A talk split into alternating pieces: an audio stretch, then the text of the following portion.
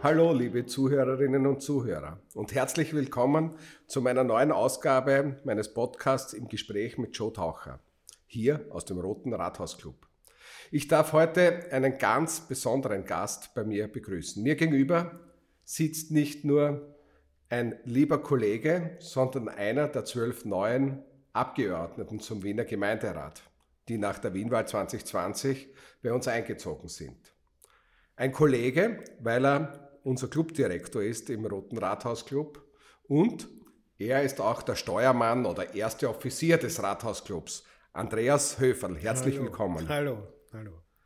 Lieber Andi, danke, dass du dir für diesen Podcast heute Zeit genommen hast, ähm, weil wir haben ja eine dichte Zeit, viel Arbeit und äh, ich freue mich sehr, dass du die Einladung angenommen hast.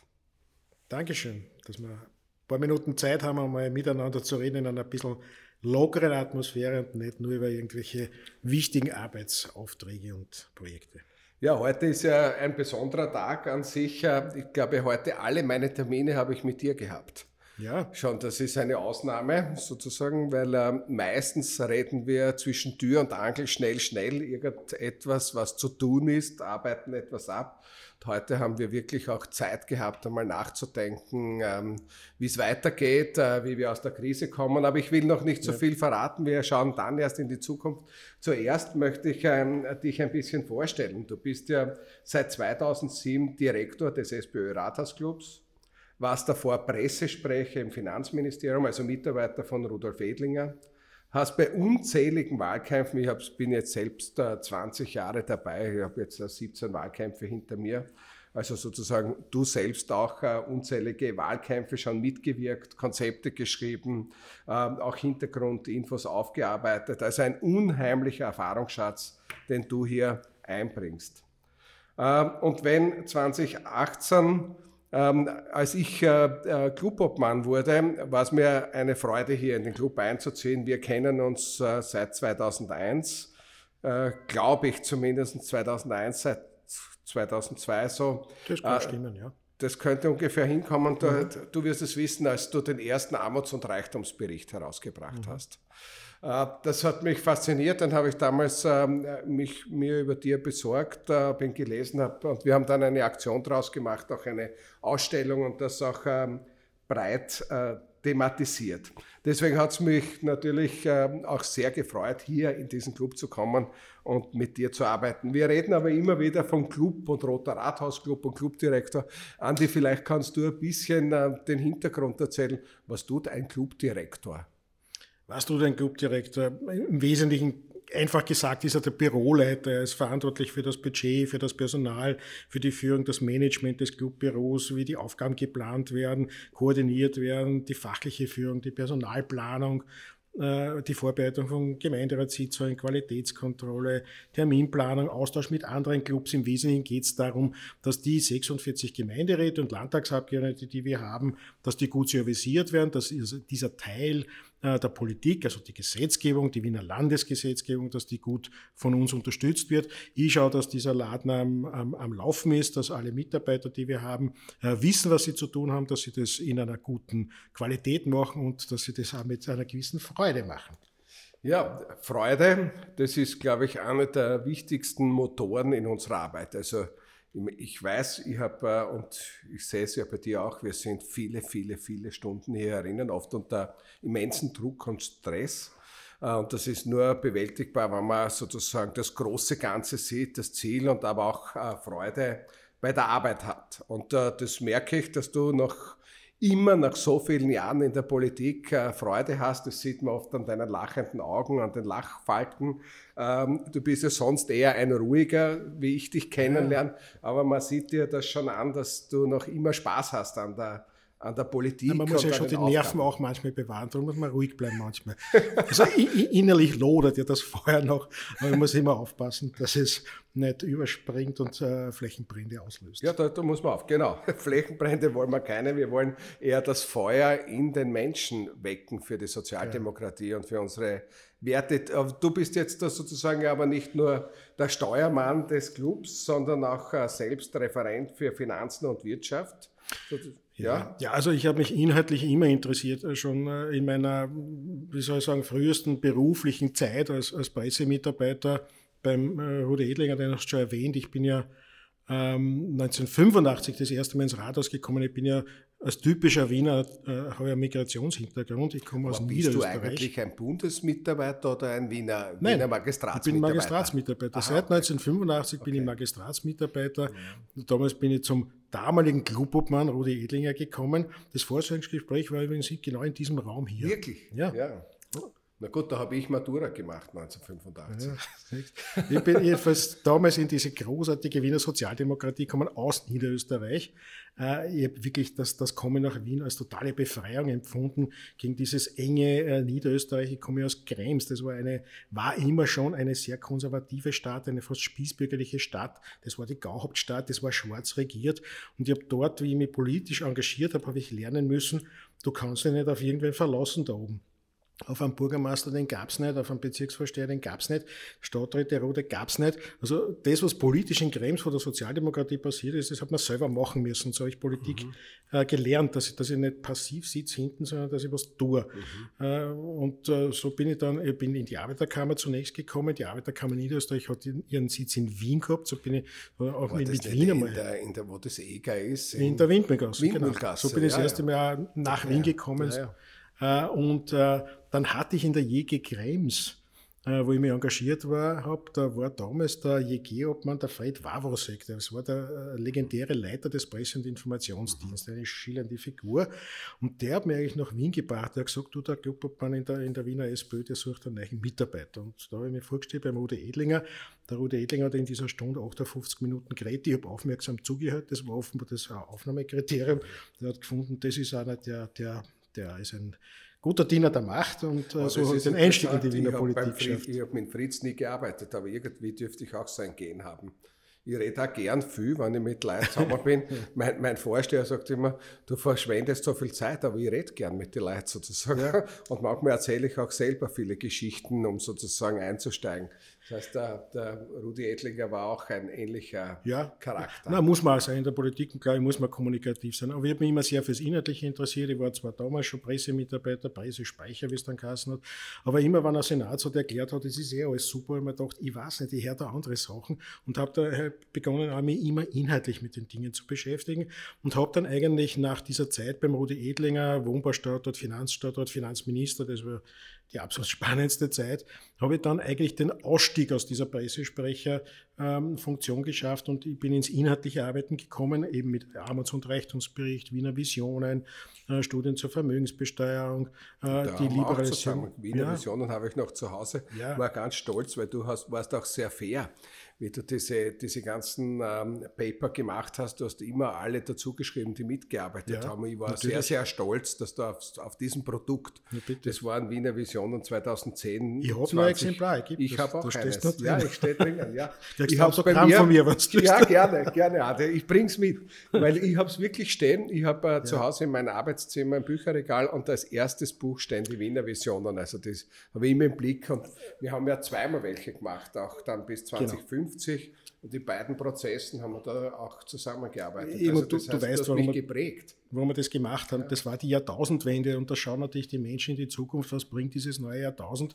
Und dann haben wir mal geschaut, was sagen eigentlich die ganzen Zukunftsforscher über dieses Jahr, Jahrtausend. Und daraus hat sich dieser Prozess entwickelt, nicht nur was sagen die, sondern was wollen wir eigentlich. Und das Schöne an diesem Prozess war, die vielen, vielen, vielen Leute, die damals teilgenommen haben, ich glaube, es waren in Summe 2000, die, die bei Diskussionen in Arbeitsgruppen dabei waren, das waren zu 99 Prozent positive Hoffnungen, Erwartungen in, die Zukunft. Also das war nicht Jesus, na, was wird da kommen, sondern äh, da war spürbar, wir wollen eine schöne Zukunft für uns alle gestalten und, und da, da, hat man so viel an Träumen und, und, und Wünschen ausgelöst damit. Also es war einfach ein tolles Projekt damals. Ja, und ein Wissens- und Projekte-Reservoir, weil ich schaue manchmal nach und ich sehe, vieles von, denen, von dem, was da drinnen steht, auch äh, wie wir Demokratie ausbauen, wie wir Partizipation ausbauen, dass es in der Stadt einen Strand geben soll, Strandbars äh, und so. Das war ja damals alles visionär, das hat es alles nicht gegeben. Ich kann mich auch an die Magistratsantworten erinnern. Äh, ist unmöglich, Bakterien sind da drinnen, da kann man keinen Sand aufschütten und Glasscherben und ganz gefährlich. Heute haben wir Hermannstrand, Bad Tel Aviv Beach, Sand in the City. Also all das, was wir vorausgedacht haben, nicht alles, aber doch einige Projekte sind äh, Wirklichkeit geworden und dass da, da mit diesen Prozessen sicher einige Genossinnen und Genossen auch geprägt äh, politisch im Sinne von auf Augenhöhe diskutieren können. Du sprichst was Wichtiges an, dass man solche Diskussionsprozesse zulassen muss aber auch, dass man Geduld braucht oft, dass sie umgesetzt werden. Ich weiß ja auch, wie ungeduldig ich in der Jugend war, aber man sieht äh, in einem relativ offenen Stadtklima, und das, das habe ich immer so empfunden, Stadtpolitikklima auch in Wien, ist, ist vieles umsetzbar. Manchmal dauert es ein bisschen, aber letztendlich. Ein bisschen Geduld braucht es, das habe ich gelernt in der Politik. Meistens war ich zu unruhig, aber mit dem, mit dem Alter und mit dem Eintauchen in die in die alte Dame äh, Sozialdemokratie sozusagen, in diese Kultur lernt man, man braucht, manche Dinge gehen sehr schnell, das geht rucki zucki und manche dauern halt einfach. Also, ich meine, ich bin jetzt da seit äh, 2014 im Gemeinderat und erst, ich glaube, letztes Jahr habe ich eines meiner letzten Projekte aus meiner Zeit als Bezirksvorsteher, Stellvertreter, die ich angegangen bin, den äh, Jugendsportplatz Konstanzia Gasse, habe ich das eröffnen können. Also, man muss dranbleiben, manches äh, dauert, manche Dinge wie der Radmotorikpark, den haben wir in, mit Bürgerbeteiligung und in einem Jahr umgesetzt gehabt und Bumptrack auf der Donauinsel. Also, das jetzt hat geflutscht sozusagen. Da ist eine Idee gekommen und alle haben mit dann und äh, das läuft. So wie bei dir, glaube ich, da können wir den Bogen auch machen, so wie bei dir die Idee, die Red Biker zu gründen. Also mhm. eine rote Motorradorganisation. Ich bin seit Anfang an auch äh, Mitglied der Red Biker. Ich glaube, du hast das mit der Penny Bayer, mit unserer Nationalrätin äh, und entwicklungspolitischen Sprecherin gegründet.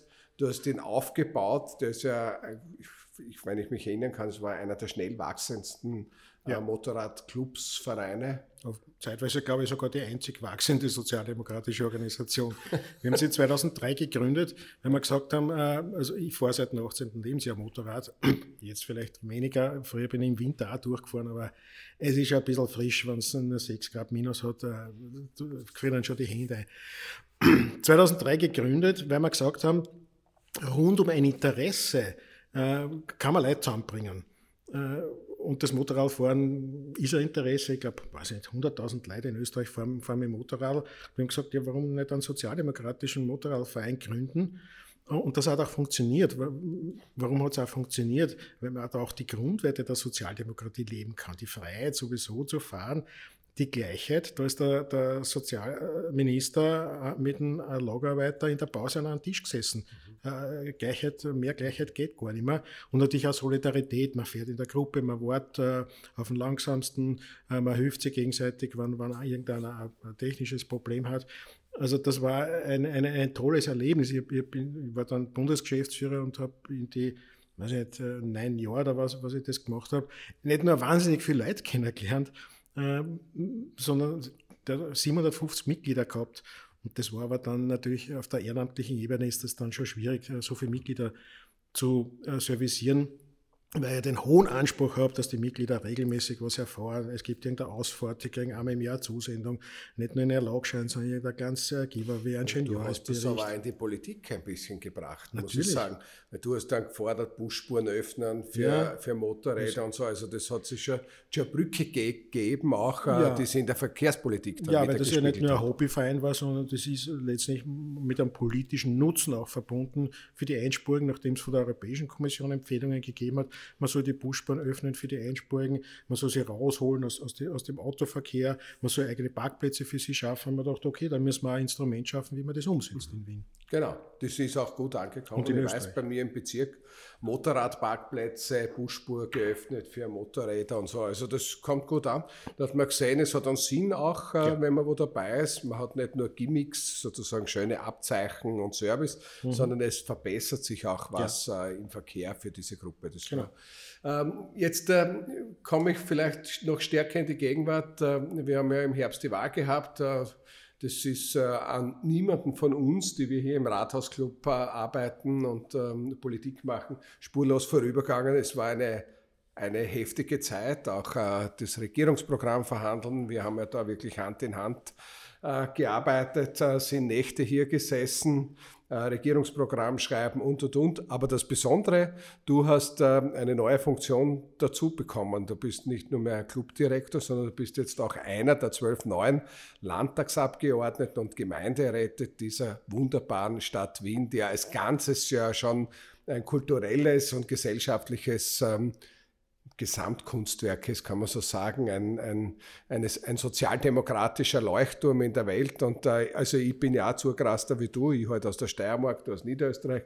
Typischer aber, Wiener. Ein typischer Wiener, aber ich bin unheimlich stolz, in dieser Stadt leben zu können und, ja, ja. und jetzt einer dieser 100 Gemeinderäte zu sein, die diese Stadt gestalten dürfen. Ich meine, das ist, man muss sich das immer wieder bewusst machen, wie besonders das ist, zu diesen 100 zu gehören. Und äh, das heißt, äh, Andi, du hast faktisch, ja, man kann gar nicht sagen, du hast faktisch alles erreicht, was man in dieser Stadt erreichen kann äh, von Mitgestaltung. Das stimmt. Also ich empfinde Wien schon sehr lange auch als meine Heimatstadt, obwohl ich eben woanders geboren und aufgewachsen bin. Aber es ist einfach eine ganz eine großartige Stadt. Und äh, wie du sagst, ich meine, ich stehe nicht am Anfang meines Berufslebens, sondern eher, eher am Ende. Und das ist schon ein, wie soll ich sagen, ein, eine schöne Krönung, obwohl ich das nie angestrebt habe. Äh, weil ich bin äh, vor äh, zwei Jahren zum Parteiobmann in Währing gewählt worden und auch zum Spitzenkandidat für die Gemeinderatswahl, worauf ich so stolz bin, ist, dass ich in diesem Wahlkreis als einziger ein Direktmandat erobert habe. Also nicht die Grünen und nicht die Schwarzen und nicht die, nicht die Blauen. Ja. Ich habe kein Direktmandat. Ich war der Einzige, der das dort geschafft hat. Äh, Was ist der Wahlkreis äh, Währing. für unsere das Zuhörer? Nur der, der Wahlkreis also, ist Währing und okay. die haben drei Direktmandate okay. zu vergeben. Und, und okay, ihr seid groß genug, dass ihr ein eigener Wahlkreis, weil genau. in den Innerstadtbezirken sind ja oft mehrere Bezirke Genau, nein, Währing ist ein eigener Wahlkreis und, und ja. Äh, das, das ist dort gelungen.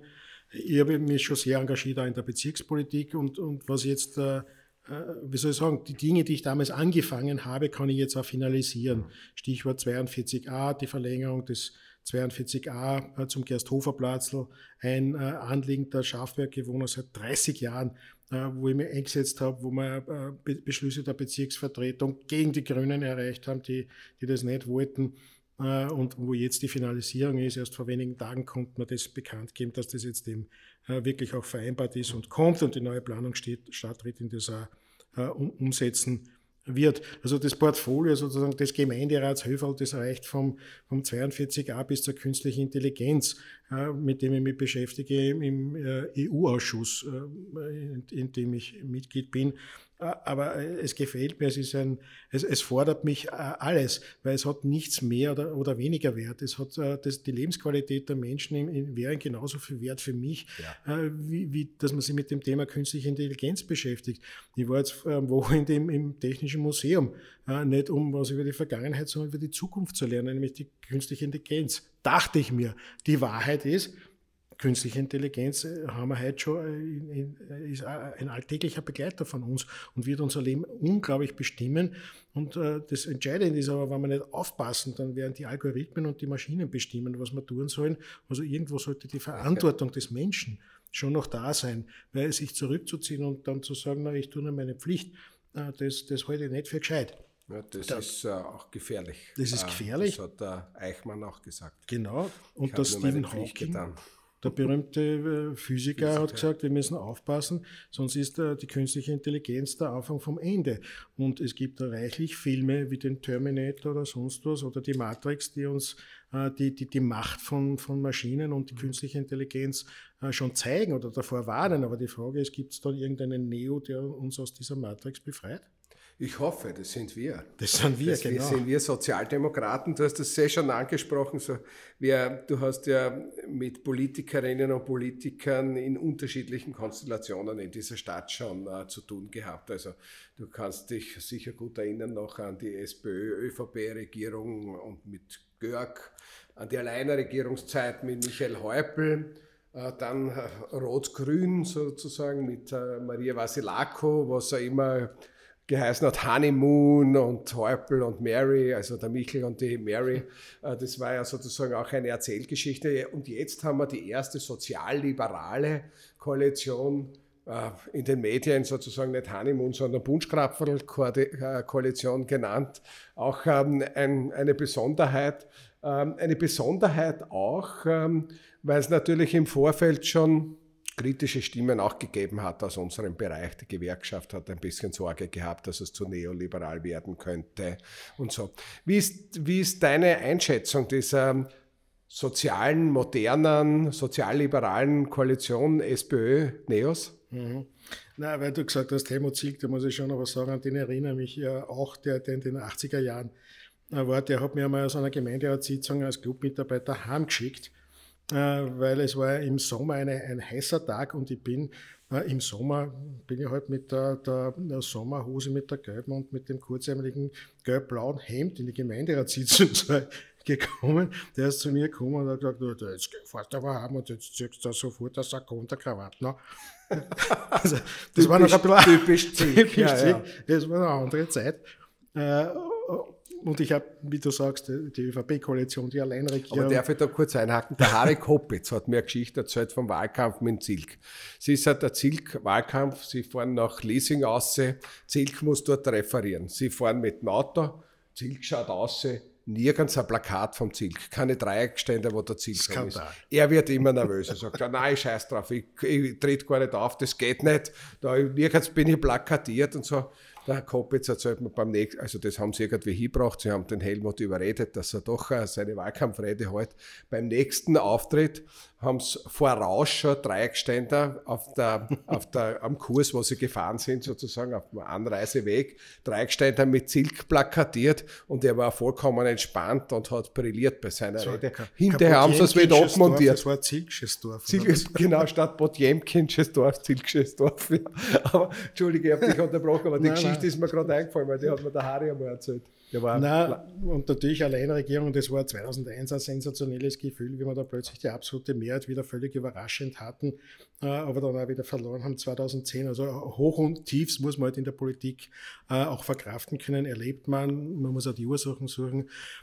Ich finde diese, diese, diese äh, sozialliberale Koalition äh, total spannend. Die, die Grünen waren, sind wirklich äh, zehn Jahre hindurch immer höher und äh, auf ihrem hohen Ross gesessen, haben die Nausen immer höher getragen und haben glaubt, äh, die ganze Welt dreht sich um sie. Äh, und, und sie, sie machen Politik ohne Rücksicht auf einen Koalitionspartner, ohne mit uns zu reden. Ich habe das in Währing hautnah erlebt. Das war eins zu eins dasselbe. Mhm. Und daher finde ich das gut.